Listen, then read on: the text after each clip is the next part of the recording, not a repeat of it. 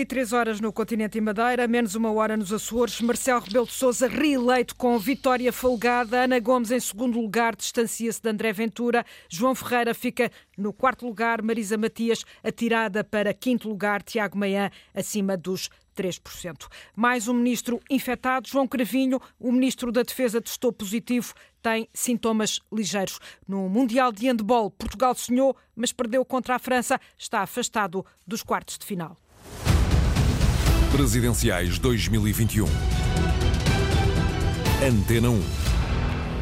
E vamos já conferir os resultados oficiais destas eh, eleições presidenciais. João Turgal, uh, Ana Gomes a distanciar-se de André Ventura no segundo lugar. A distanciar-se tem nesta altura mais eh, quase um ponto percentual, está perto dos 13, enquanto André Ventura está abaixo dos 12. Uh, isto numa altura onde faltam apenas um, 10 freguesias por apurar. Marcelo Rebelo de Sousa segue isolado, com quase 61% dos votos. em quarto lugar, João Ferreira, 4,25, mais 3 décimas de, do que Marisa Matias, que está perto dos 4%. Depois, Tiago Maia Gonçalves, 3,2%. E Vitorino Silva está pertíssimo dos uh, 3%. Só duas notas. Uh, para uh, complementar estes dados, a abstenção parece ser mais elevada do que se previa ao início da noite, de acordo com as sondagens, isto porque continua acima dos 60% e quando já só faltam como dizia há pouco, apurar uh, 10 freguesias. O outro, um dado que pode também servir para ajudar a análise, é que para, uh, relativamente à questão de André Ventura, uh, se olharmos para, as, para os conselhos onde André Ventura é mais forte, onde tem votações acima dos 13, 14, 15%, há uma linha de norte a sul do país ao longo do interior. Anabela Neves, que comentário uh, fazes a estes resultados oficiais? Olha, já agora deixa-me só acrescentar uma coisa eh, ao que estava a dizer o João Turgal, eh, que tem, por exemplo, estava aqui a ver no público, ehm, que as votações, onde é que foram as votações mais altas de, de André Ventura, porque, e só as sublinho, destaco, porque estão muito próximas do candidato que venceu, ou seja, de Marcelo Rebelo de Sousa. Estou a falar de seis conselhos do distrito de Évora, eh, onde Marcelo Rebelo de Sousa esteve em média 40%, e André Ventura ficou com 33%. Seis conselhos do distrito de Évora, distrito que em 2019 foi eh, ganho pelo Partido Socialista, eh, teve cerca de 40% dos votos, eh, o PCP com 18%, ou seja, é de reter estes dados, porque estes dados dão pistas para pensar no, no, nos próximos dias e nas próximas semanas. Acho que em todos, digamos, os estados maiores do, do, dos partidos, porque que uh, há uma penetração, uh, obviamente, aparentemente mais uh, no, nos distritos do interior, não tanto no litoral. Ainda não sabemos o que é que se passa em Lisboa e no Porto, por exemplo, em Aveiro, em Braga, como é que fechou Braga, que se já fechou, provavelmente já. É preciso perceber isso porque são esses uh, grandes distritos que normalmente decidem, por exemplo, eleições legislativas, uh, onde está concentrado o maior, a maior parte do eleitorado uh, e o eleitorado que, que é, é, distinto daquele eleitorado do, mais do interior, mais do, dos distritos do interior. portanto, é preciso também perceber isso para ver o que é que isto tudo significa, mas o facto é que temos aqui um crescimento eh, de uma, de um, daquilo que se considera hoje em dia a extrema-direita e de alguma forma André Ventura não escondeu, eh, quase que se assumiu aliás como fascista eh, quando disse que se ser contra os subsidiodependentes era ser fascista, então ele era, era fascista. Eu só aqui uma nota, Natália, importante. Aqui esta penetração no Alentejo, penso que provavelmente tem muito a ver com uma parte do discurso dele, e, nomeadamente dos subsidiodependentes, e, em particular, com os ciganos. Ou seja, há uma parte do país que provavelmente gostou de ouvir esse discurso um, e eh, está de acordo com ele e pode ter sido também uma das razões para uh, ir votar uh, André Ventura neste dia. De qualquer modo, eu continuo a, a achar que, apesar de tudo, estamos a falar de um candidato eleito com 60% e um outro candidato que até neste momento está em terceiro. Hum, também acho que temos ter que pôr isto tudo em perspectiva um, e não fazer o que se fez ao longo da campanha, de alguma forma, que foi dar uma visibilidade extrema um, a André Ventura. Isso ajudou uh, à difusão desta mensagem, desta mensagem um, dirigida a grupos específicos da população. Um, e foi uma mensagem aparentemente bem sucedida, pelo menos para cerca de 11 ou 12% da população, mas estamos a falar, apesar de tudo, eh, de Marcelo Rebelo de Sousa, eleito com 60%, ehm, e, e um outro candidato, eh, sendo que Maria Ana Gomes está à frente desse outro candidato, com eh, cerca de 12. Acho que temos que também pôr, de facto, isto tudo em perspectiva para ehm, não pensar, pensarmos que a quem ganhou apenas a noite foi uh, André Ventura. Não foi, é de facto uma vitória muito, muito importante de Marcelo Rebelo Souza. Um, só de sublinhar que eu acho que Marcelo Rebelo Souza nunca pensou uh, que pudesse ultrapassar uh, os cerca de 60%. Acho que ele estava... Ele baixou as expectativas exatamente para gerir isto, eu penso. Exatamente. Foi uma é, gestão é, de expectativas que foi fazer. Uhum. Sim, sim, sim. Não, mas acho que estavam acho que adequadas uh, às informações provavelmente que tinha. Uh, sempre lembrou que tinha tido 52% eh, nas eleições há cinco anos um, e que, uh, e de facto, acho que a expectativa dele seria chegar aí aos 59%. Falava-se, houve, houve, sondagens que deram 66%. Havia aqui um exagero, um, até porque. Marcelo, diga-se que anda a passear-se, diria eu, por Lisboa, porque já deu ali umas quantas voltas, conhecendo bem a cidade, não se percebe o percurso que ele está a fazer uh, para chegar à, à, Faculdade de Direito. Eu imagino porquê. Uh, ele estará a ganhar tempo, porque deveria ser o último uhum. uh, candidato a, a, a fazer a declaração da noite.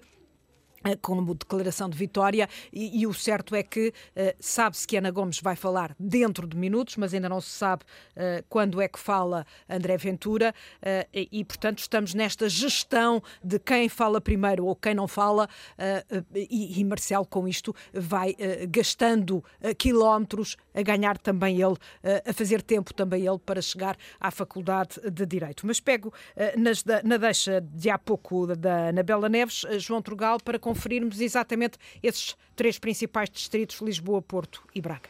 Acrescento também Coimbra, esses uh, distritos de maior, com maior população, para dizer que em todos eles Ana Gomes fica à frente de André Ventura, pelo menos de acordo com os dados que já estão. Em Braga e em Coimbra uh, estão fechados, portanto, quer em Braga, quer em Coimbra, uh, Ana Gomes ficou à frente de André Ventura. Também está à frente, quer no Porto, quer em Lisboa, quer Setúbal, é outro dos distritos que falta uh, fechar. Portanto, uh, nesses distritos do litoral, André Ventura tem uma votação mais baixa, que ronda os 10% em qualquer um destes cinco distritos de que referi. Em todos eles, Marcelo Rebelo de Sousa lidera sempre acima dos 50% e continua a projetar-se a ideia de que Marcelo Rebelo de Sousa vai mesmo vencer nos 308 conselhos nacionais. O que será um feito histórico. E agora sim, o politólogo André Freire. Uh, perante estes resultados desta noite e este despique entre, por um lado, Ana Gomes e André Ventura, entre João Ferreira e Marisa Matias, como é que olha para isto? Temos uma crise à esquerda e, ao mesmo tempo, uma crise na direita tradicional? Bom, antes de mais, boa noite e obrigado pelo convite e boa noite à Natália Carvalho, à sua equipa e aos telespectadores.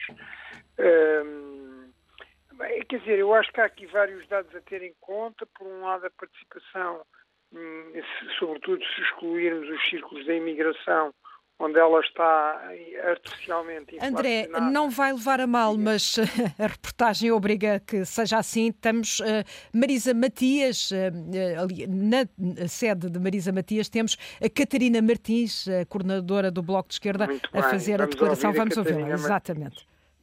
Catarina Martins, líder do Bloco de Esquerda. Numa situação tão complicada do ponto de vista político e mesmo com tanta dificuldade de fazer uma própria campanha, que, assumindo a responsabilidade da distância, da saúde, do cuidado, ultrapassando-se até do ponto de vista eh, físico, como sabemos, para fazer esta campanha, foi quem colocou os temas que interessam na agenda e que vão marcar os próximos tempos. Como vai estar o Serviço Nacional de Saúde e achamos nós ou não que a saúde pública, universal para todos é o mais importante e é isso que vamos defender.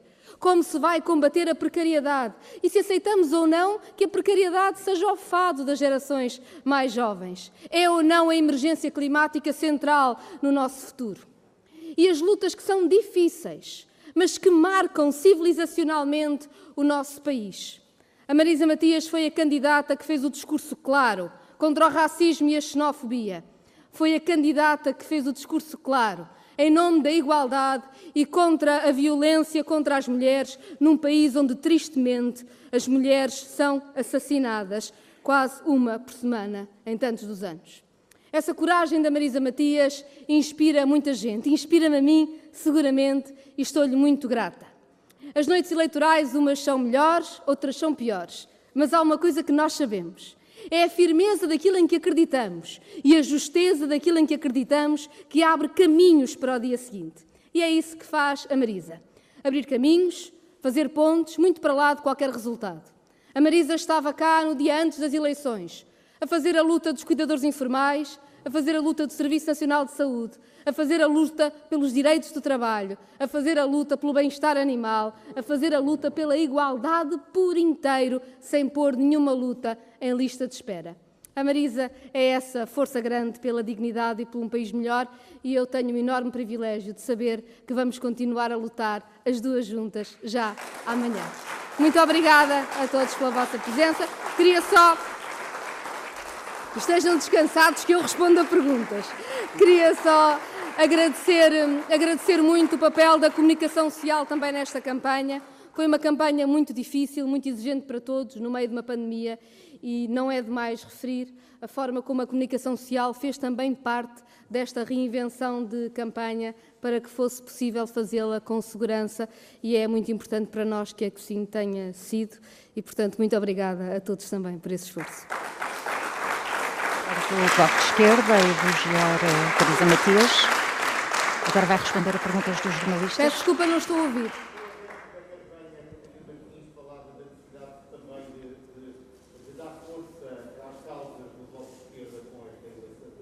Não se ouve muito bem a pergunta de não, Sandy Gageiro. É que daqui também há alguma dificuldade também com as máscaras.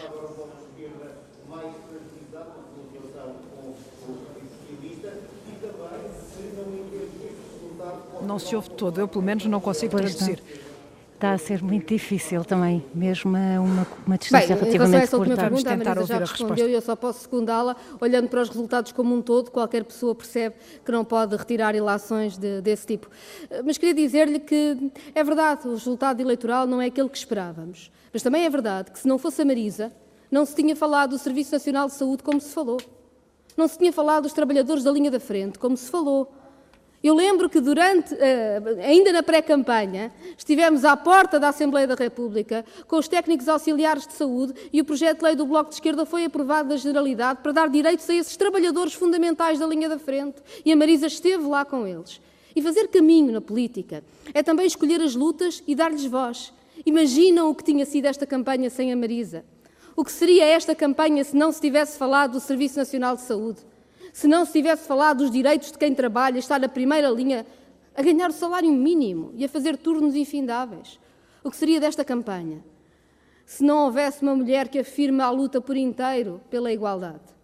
E num momento que é tão difícil, e com o resultado que, claro, não era o que queríamos e assumimos isso, tão importante que foi termos tido todos estes temas e irmos a jogo com estas ideias. Porque sim, o país constrói-se os próximos cinco anos também das questões que nos colocamos. E é muito importante que estas questões tenham sido colocadas pela Marisa Matias na campanha eleitoral. Se não o tivéssemos feito, aí sim teríamos perdido ainda mais.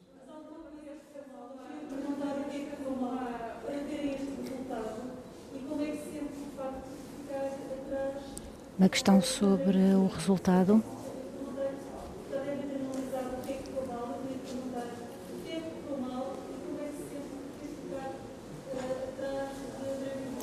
Eu julgo que, que os, os, analistas terão muito trabalho para fazer. O que se consegue perceber pelos primeiros resultados é que na direita há muitos votos que se foram para a extrema-direita, é uma reconfiguração muito preocupante do nosso ponto de vista, e houve com certeza no eleitorado de centro e também no eleitorado de esquerda muita gente que não quis correr o risco de uma segunda volta. Julgo que é isso que nos dizem os resultados quando olhamos para os resultados dos vários candidatos.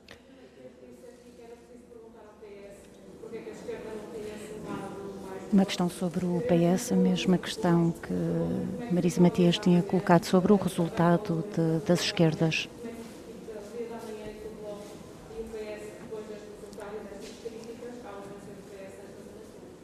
Bem, as eleições presidenciais são eleições presidenciais. E uh, saio da candidatura de Marisa Matias para ir à candidatura de Ana Gomes, onde a candidata se prepara para falar no Namaral. Acabou de tirar a máscara, sabe-se que está uh, um ponto percentual à frente de André Ventura, uh, debaixo de Ana Gomes, em cima de Ana Gomes, aliás, está a frase Portugal é connosco. Fala agora, a segunda candidata mais votada. Como nosso Presidente da República. Já tive a ocasião de lhe telefonar e, portanto, lhe fazer chegar as minhas felicitações e dizer do meu empenho em tudo, para faz... em tudo fazer para que o seu segundo mandato sirva para ajudar a reforçar a democracia e a não dar mais argumentos e respaldo aos que a querem destruir e que conseguiram tantos votos tirar ao PSD e ao CDS. Quero agradecer a todos os portugueses e as portuguesas que integraram as mesas de voto e permitiram a realização destas eleições em condições tão difíceis. Quero ainda prestar tributo e expressar a minha solidariedade para com as vítimas do Covid e as famílias das vítimas e aos doentes, desejando-lhes força e coragem para vencerem a doença e todos ultrapassarmos esta dramática situação em que vivemos. Agradeço aos mais de meio milhão de portuguesas e portugueses que me deram o seu voto. Não consegui o objetivo de levar a uma segunda volta nestas eleições. E a responsabilidade por falhar esse objetivo é só minha. Assumo-a. Mas cumpri o meu objetivo central, um objetivo patriótico. Representar o campo dos democratas e progressistas europeístas e impedir que a ultradireita ascendesse a uma posição de possível alternativa. Se eu não tivesse estado nesta disputa, estaríamos hoje a lamentar ainda mais progressão da extrema-direita. A minha candidatura visou e logrou afirmar os valores de abril e dar expressão aos campos do socialismo democrático e da social-democracia europeísta e ecologista, celebrando a diversidade e o pluralismo, a inclusão das minorias, a importância do Estado Social, da justiça social, da transparência e da justiça que funciona, da regionalização prevista na Constituição da República Portuguesa e por cumprir, e das transformações económicas e sociais que o nosso país precisa de fazer para responder à crise climática e outros desafios globais. Agradeço do coração ao PAN e ao LIVRE que declararam apoiar a minha candidatura independente e tão valiosas contribuições me deram. Agradeço do coração a militantes do Volt e a tantos e tantos cidadãos e cidadãs independentes que trabalharam para eu estar hoje aqui.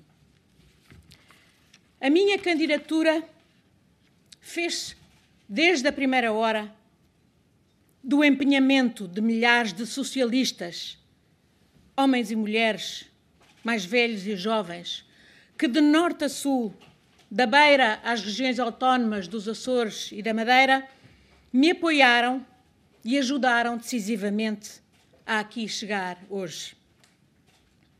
A todas e todos eles e elas, o meu fraternal reconhecimento. Com especial destaque para os membros do governo, os deputados e deputadas, os autarcas que deram a cara e estiveram ao meu lado. O elevado nível de abstenção nestas eleições não pode ser apenas atribuído às restrições impostas pela pandemia. Houve quem quisesse desvalorizar estas eleições presidenciais e não tivesse cuidado sequer de assegurar que eram facultados meios alternativos de voto a quem está retido em casa, obrigado a confinar, e à maioria do milhão e meio de portugueses na diáspora que indignamente se viram assim impedidos de votar. Apesar disso, a afluência às urnas mostrou que a abstenção terá diminuído em termos reais.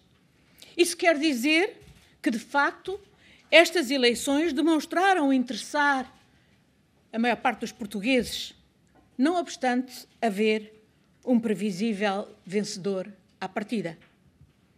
De facto, mais eleitores vieram votar, mais jovens vieram votar. Tenho a certeza e muito orgulho de que a minha candidatura contribuiu para mobilizar mais jovens e assim para tornar estas eleições genuinamente competitivas. Lamento profundamente a não comparência a estas eleições por parte do meu partido, o PS, que assim contribuiu para dar a vitória ao candidato da direita democrática. Foi uma deserção contra a qual alertei e por isso decidi apresentar esta candidatura. Foi mais uma missão de serviço público que cumpri, num momento de insuportável adversidade pessoal. Porque nunca me resignei, nem resignarei, a que a democracia degenere e fique à mercê de forças antidemocráticas que cavalgam o ressentimento dos cidadãos. O espaço político em que me incluo não podia faltar. Por isso, avancei. Há um ano e pouco, nas eleições legislativas, os partidos da esquerda somaram cerca de dois terços dos votos. Nestas eleições presidenciais, os partidos à esquerda preocuparam-se com as suas próprias agendas, em vez de convergir. E assim concorreram para dar a vitória ao candidato da direita democrática. Não estivesse no terreno a minha candidatura, acabavam a fazer o jogo da extrema-direita, permitindo elevá-la à alternativa. Quanto à direção do PS, espero que os militantes a ajudem a refletir profundamente e a tirar consequências da sua atuação que fez eleger o candidato da direita democrática. A direção do PS apostou na diluição das fronteiras políticas entre a esquerda e a direita democráticas. Aqui, ao lado da doutora Isabel Soares, que tive muito orgulho em ter como mandatária da minha candidatura, aqui faço notar que tal diluição não serve certamente à democracia. Tenho o sentimento do dever cumprido. Mantenho a condição de militante de base do Partido Socialista e não desistirei nunca de fazer tudo o que for preciso para defender e reforçar a democracia. O que implica pô-la a dar respostas aos problemas dos cidadãos, a exigir isenção e transparência a quem governa e a exigir o regular e independente funcionamento das outras instituições democráticas, incluindo o Parlamento e órgãos judiciais. Viva Portugal! Eh, Ana Gomes assim, a responsabilizar o PS pela a, a ascensão de André Ventura pela diluição de votos à esquerda, por essa disseminação, deu conta a Ana Gomes de que se não fosse a candidatura dela, as forças de extrema-direita, como diz, teriam mais resultados. Ora, ditou o sorteio com a primeira pergunta da Antena 1. Doutor Ana Gomes, boa noite. A senhora é uma militante socialista, ainda agora referiu. Eu pedi-lhe apenas duas palavras. Uma ao presidente do partido, que a senhora é militante, Carlos César, que hoje felicitou Marcelo Rebelo de Sousa pela vitória e disse que era uma boa notícia. E, em segundo lugar, de que forma responsabiliza António Costa por estas, secretário-geral do partido, por estas divisões à esquerda, esta diluição de votos na esquerda? O meu recado para a direção e para os militantes socialistas acabei de o dar. Penso que está claro. Digamos, referiu há pouco que os militantes deviam ajustar contas com a direção do PS. Pergunta da RTP, que está a perguntar, uh, uh, pegou nas palavras de Ana Gomes, uh, que disse que o PS desertou, desertou nesta corrida presidencial. António Costa, obviamente, foi o principal responsável por essa deserção. Resposta claríssima a António Costa.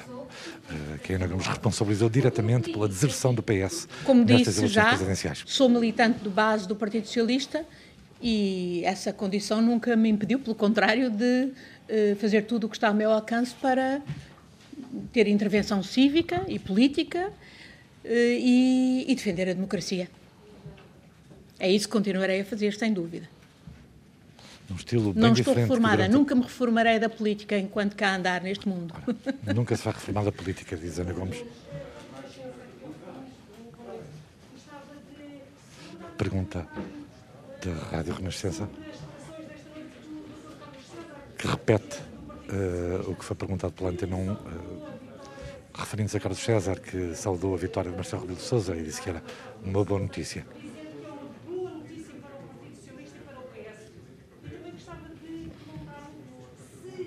Ana Gomes, vale a pena referir, eh, foi a mulher mais eh, votada uh, em eleições presidenciais em Portugal.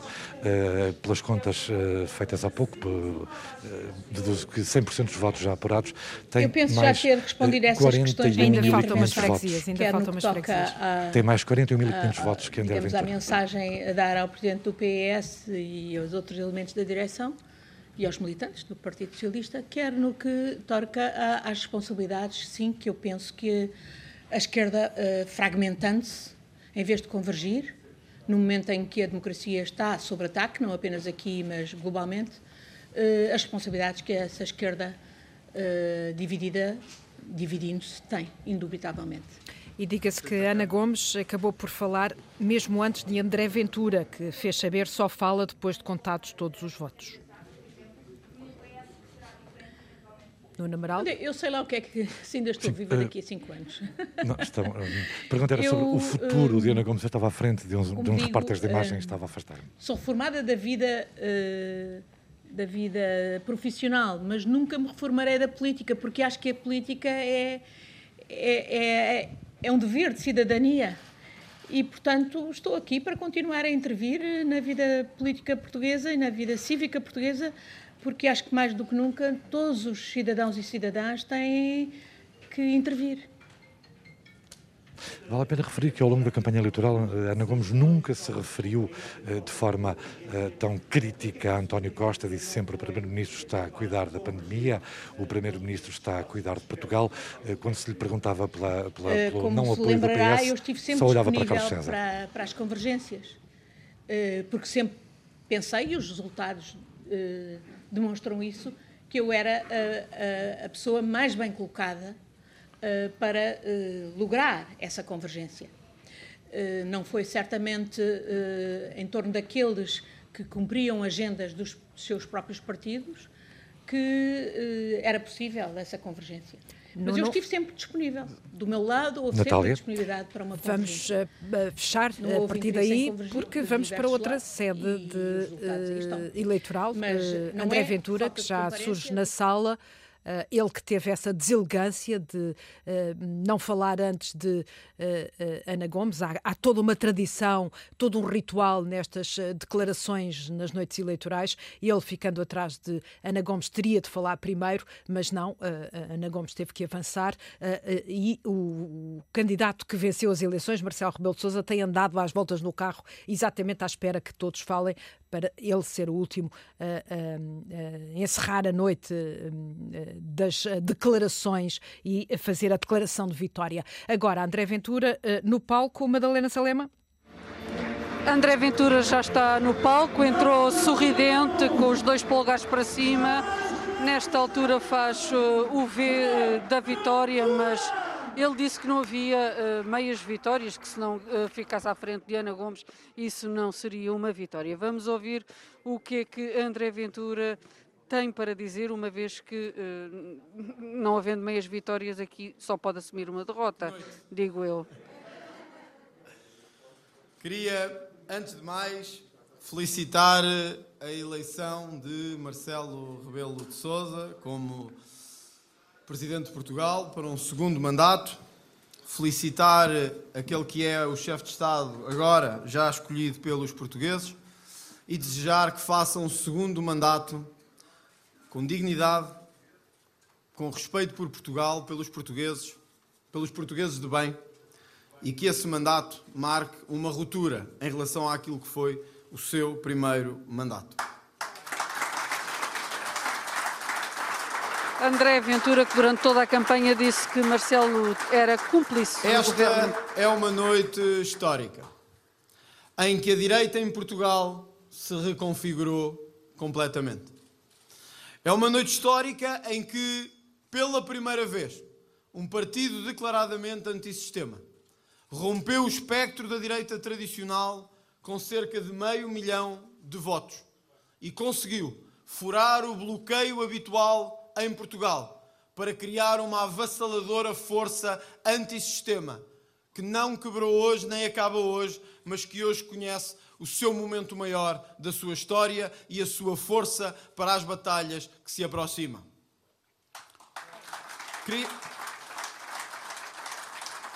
Há um dado que devemos realçar hoje. É que esmagamos a extrema-esquerda em Portugal.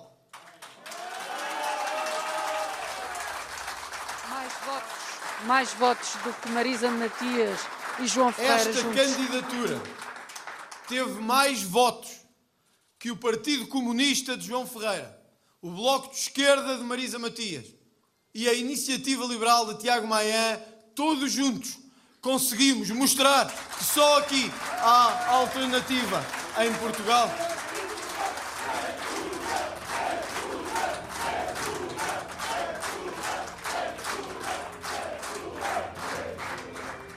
Mas nós somos firmes naquilo que defendemos.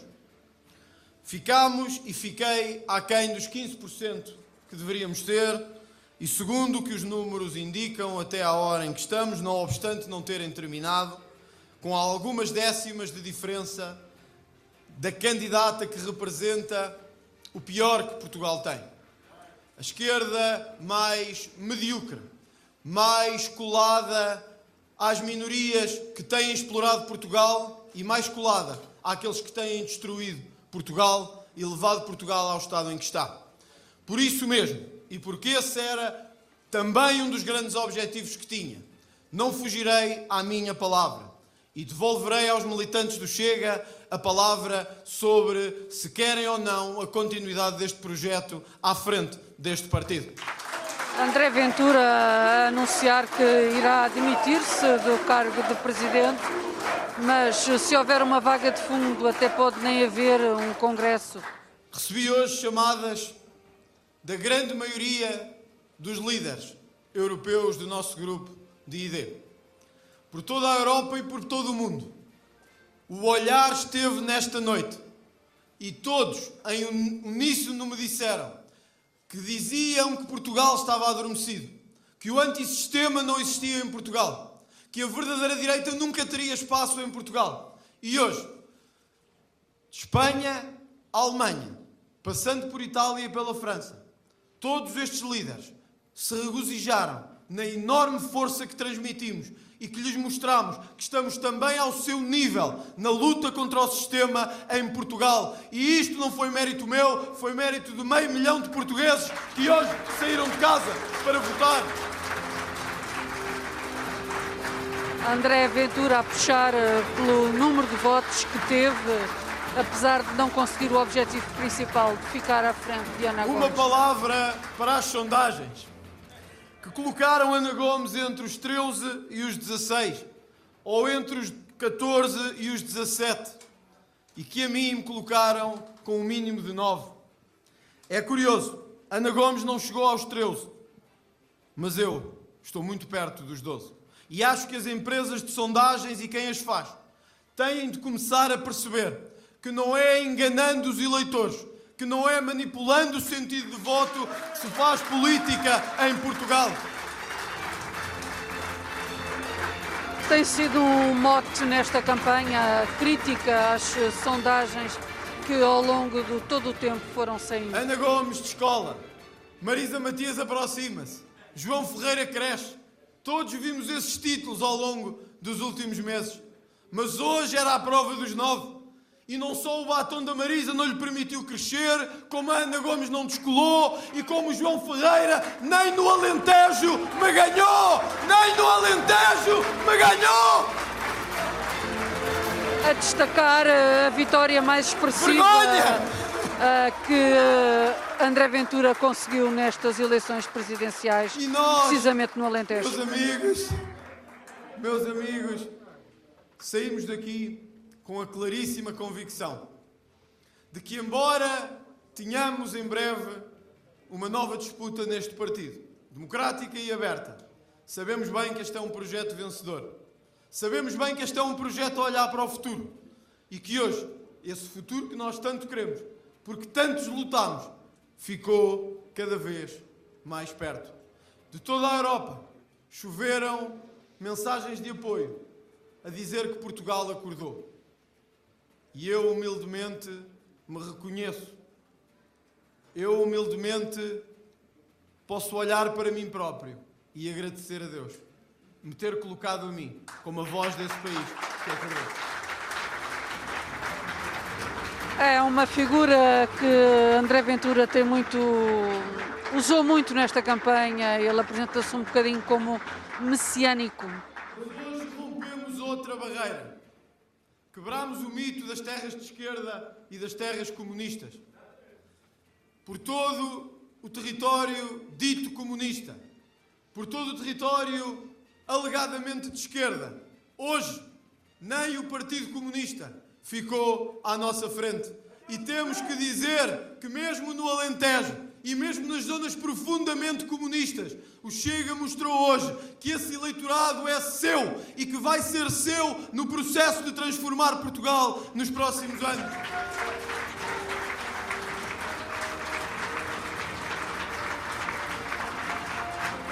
Não foi o que aconteceu, por exemplo, em Setúbal. Mas hoje, meus amigos, hoje a mensagem é para o coração da direita e do centro-direita em Portugal. Não há segundas vias depois desta noite. Não há ilusões, nem grandes nem pequenas, depois desta noite. Poderemos continuar a ser alvo e vítimas de todas e de todos os ataques mais vis, baixos e incompreensíveis. Mas há uma coisa que hoje ficou clara em Portugal e que ficou clara para a Europa e para o mundo: que não haverá governo em Portugal sem que o Chega seja parte fundamental desse governo em Portugal. Não haverá governo em Portugal sem nós. E nós seremos essa transformação enorme. Fica aqui este aviso de André Ventura para PSD, sobretudo, uh, de que não haverá governo à direita sem o Chega. Nas eleições autárquicas e nas eleições legislativas. E hoje ouvimos os protagonistas dessa direita dizer que foram os outros que falharam com a nossa ascensão, que foram os outros que falharam com este resultado, que foram os outros que falharam por uma grande maioria do povo português se estar a juntar à volta deste projeto. Não há volta a dar. E não haverá governo sem Chega nos próximos anos. E não, como não haverá governo sem Chega, a Quarta República que desejamos está cada vez mais perto de acontecer, está cada vez mais perto de conseguirmos lutar por ela em Portugal. PSD, ouve bem, não haverá governo em Portugal sem o Chega! Não haverá! Chega! Diretamente, referir-se diretamente a Rui Rio, o líder do PSD quase como que numa disputa, dizendo que não haverá governo à direita sem o Chega. Tornámo-nos de um movimento desconhecido a uma força residual, a uma força fundamental e a uma força indispensável. Os que acharam que confrontando-nos, chamando-nos nomes, apelando ao feminismo, ao racismo ou ao antirracismo, conseguiriam alguma coisa o povo português hoje deu a resposta. E aqueles que passaram a campanha a falar de batons e a falar de temas de serviços sociais e a dizer que aqui havia o programa A e o programa B, a dizer que éramos isto e aquilo e tudo o seu contrário. Hoje tiveram uma enorme resposta do povo português nos distritos onde, onde seriam teoricamente mais fortes. E isso nos envaidece e isso nos dá e nos transmite a todos um enorme orgulho de fazer parte deste movimento. Nós, meus amigos, não criámos só um enorme movimento. Nós somos e seremos responsáveis, responsáveis pela maior força de transformação em Portugal das últimas décadas. Toda a noite eleitoral foi sobre nós. E toda a noite eleitoral foi sobre o que seria no futuro e foi no passado. Tudo o que permitiu que este resultado acontecesse e tudo o que vai permitir que num dia mais breve do que imaginamos este governo miserável caia e nós possamos finalmente assegurar o governo em Portugal para o levar à transformação que sonhamos e que tanto queremos para o nosso país, que tanto queremos para o nosso país. És grande, Ventura! Ventura! Ventura! É uma declaração eh, de que o partido eh, vai continuar a crescer, mas atenção, Ventura tem, eh, nestas eleições, que são presidenciais e não legislativas, 11,9% e é preciso relativizar. São quase meio milhão de portugueses a votarem em André Ventura. Ou da falta de contacto com a população, ou que se queixaram de tudo e mais alguma coisa. A nossa mensagem é precisamente a contrária.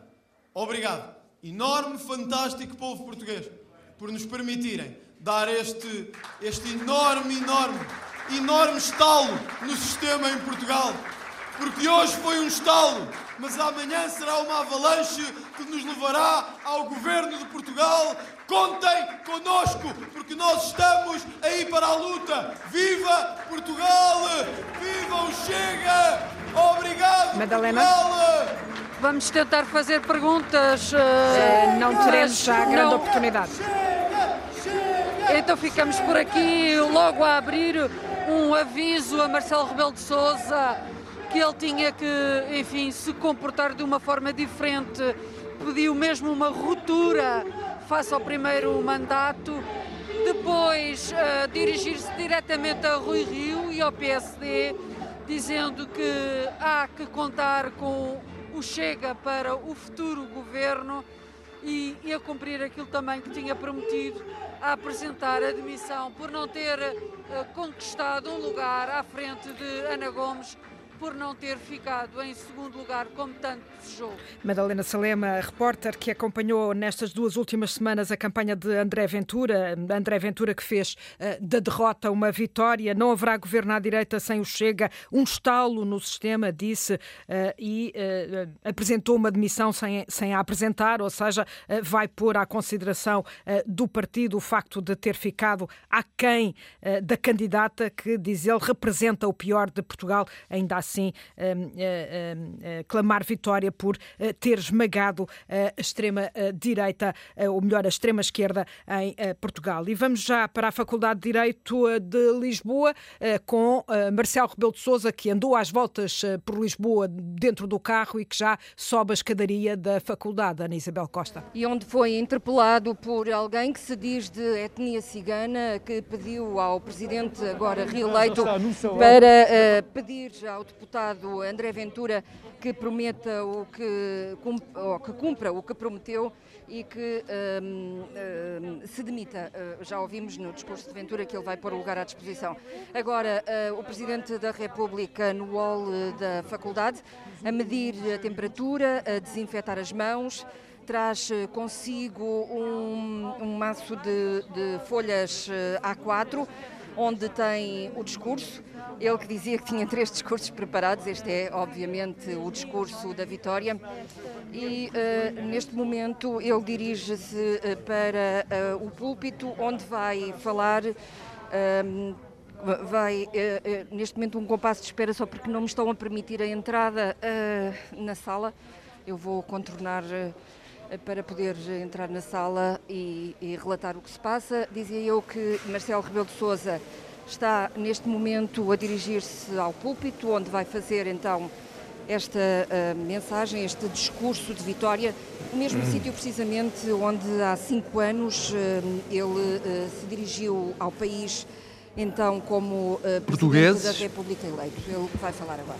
Hoje, em dados reportados ao dia de ontem, o número de infectados é de 11.721. O de internados, 6.117.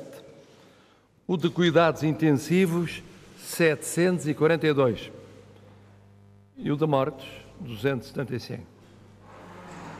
Marcelo, a a 2 de novembro, dia da evocação das vítimas da pandemia no Palácio de Belém, havia 2.590 mortos. São agora 10.469.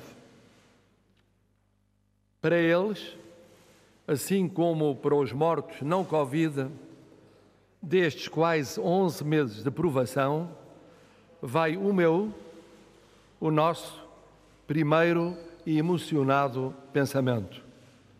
Para eles e para as suas famílias. São, com os demais que sofreram e sofrem e lutam dia após dia pela vida e a saúde, o retrato do Portugal em que decorreu esta eleição.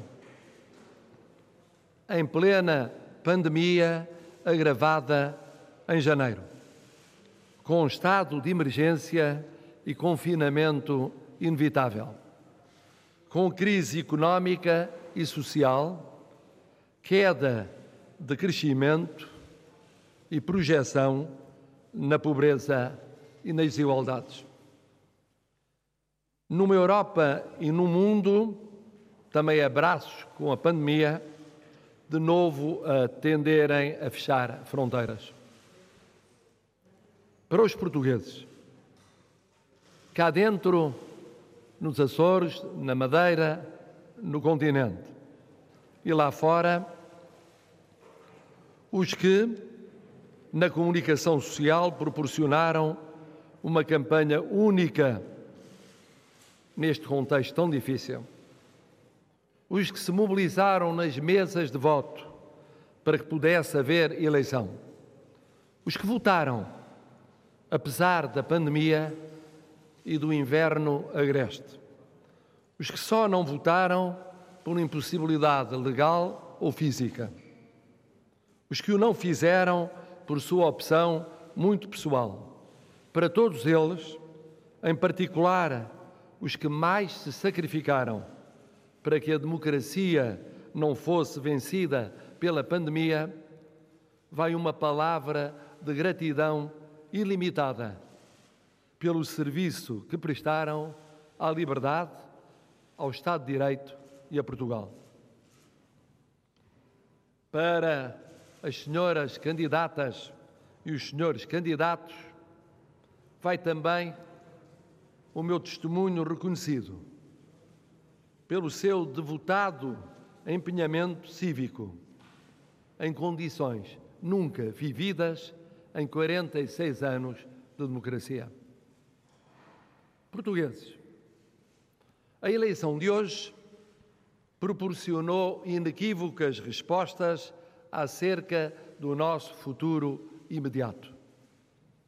A primeira e mais direta foi dada quanto à escolha feita entre a renovação da confiança no Presidente da República em funções e a sua substituição por outra ou outro dos candidatos com diversos perfis, percursos, visões de Portugal.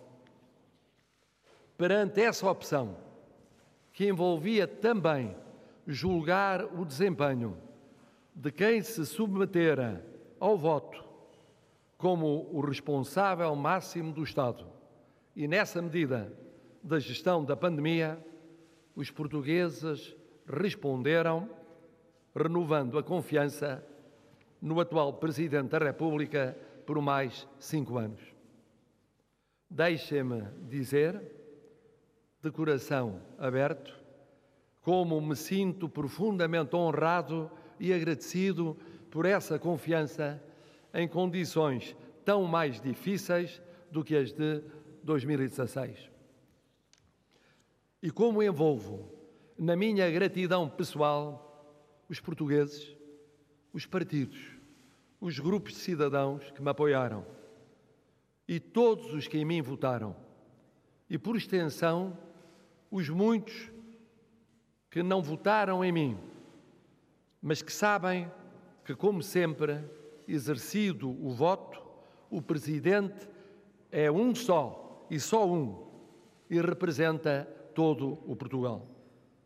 Portugal, que, como escrevia o saudoso Eduardo Lourenço, é uma nação pequena que foi maior do que os deuses em geral permitem. Tenho a exata consciência que a confiança agora renovada é tudo menos um cheque em branco. Quem recebe o mandato tem de continuar a ser um presidente de todos e de cada um dos portugueses. Um presidente próximo, um presidente que estabilize, um presidente que una, que não seja de uns os bons contra os outros, os maus. Que não seja um presidente de fação. Um presidente que respeite o pluralismo e a diferença. Um presidente que nunca desista da justiça social. Mais do que isso, o mandato nas condições em que foi conferido, com uma abstenção elevada, descontando, embora o efeito determinante da pandemia, mas também com uma significativa subida de percentagem e de voto absoluto relativamente há cinco anos, obriga o presidente reeleito a reter duas mensagens muito claras. Uma, ter a noção de que os portugueses, ao reforçarem o seu voto, Querem mais e melhor. Querem mais e melhor em proximidade, em convergência, em estabilidade, em construção de pontes, em exigência, em justiça social e, de modo mais urgente, em gestão da pandemia. Entendi esse sinal e dele retirarei as devidas ilações. A outra mensagem é tudo fazer para persuadir quem pode elaborar leis a ponderar a revisão, antes de novas eleições, daquilo que se concluiu dever ser revisto, para ajustar as situações como a vivida e, mais em geral, para ultrapassar objeções ao voto postal ou por correspondência. Objeções essas que tanto penalizaram os votantes, em especial os nossos compatriotas espalhados pelo mundo. Compreendi este outro sinal e insistirei para que seja finalmente acolhido. Mas para além destes dois sinais, quanto ao mandato renovado, há ainda uma resposta mais importante que o voto dos portugueses deu à pergunta crucial acerca do que não querem e do que querem para Portugal nos próximos cinco anos. Não querem uma pandemia infindável, uma crise económica sem termo à vista, um empobrecimento agravado, um recuo na comparação com outras sociedades, desde logo europeias, um sistema político lento a perceber a mudança, uma radicalização e um extremismo nas pessoas, nas atitudes, na vida social e política. E querem uma pandemia dominada o mais rápido possível, uma recuperação de emprego, rendimentos, crescimento, investimento, exportações e mercado interno. Uma perspectiva de futuro efetivo para micro, pequenas e médias empresas. Uma presidência portuguesa da União Europeia fortalecendo o papel de Portugal na Europa e no mundo, a começar no universo da lusofonia. Fundos europeus bem geridos, em transparência e eficácia. Uma reconstrução que vá para além da mera recuperação.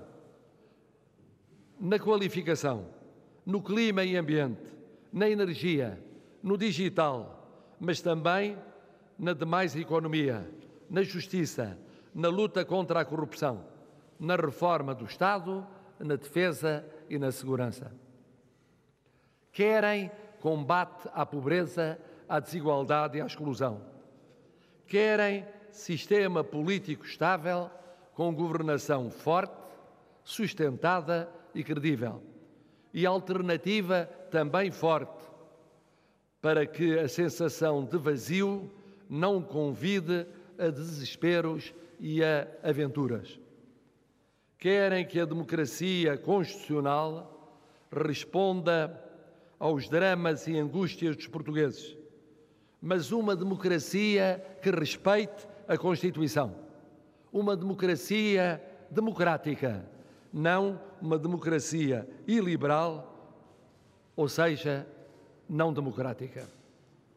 Querem, ao fim e ao cabo, sair deste quase ano de vida congelada, adiada, dilacerada, para um horizonte de esperança, de projeto e de sonho. Dentro de três anos, estaremos no meio século do 25 de Abril. E é inconcebível que se não possa dizer então que somos não só muito mais livres, mas também muito mais desenvolvidos, muito mais iguais, muito mais justos, muito mais solidários do que éramos no início da caminhada. E tanto como nos prometemos nesse início. E antes disso, antes desses três anos, temos de reencontrar o que perdemos na pandemia, refazer os laços desfeitos, quebrar as barreiras erguidas, ultrapassar as solidões multiplicadas, fazer esquecer as xenofobias, as exclusões, os medos instalados.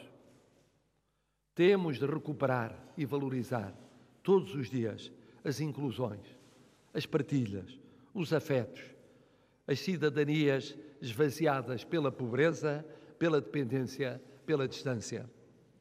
E temos de partir quanto antes para podermos atingir a meta a tempo de não deixar esmorecer a esperança. Até porque a melhor homenagem que podemos prestar aos mortos que lembrei no começo destas palavras é cuidar dos vivos e com eles recriar Portugal. Mas se assim é, a principal resposta dada por esta eleição é uma e uma só. Tudo começa no combate à pandemia. Se a pandemia durar mais e for mais profunda, tudo o resto que queremos tanto correrá pior, durará mais, será mais difícil de enfrentar.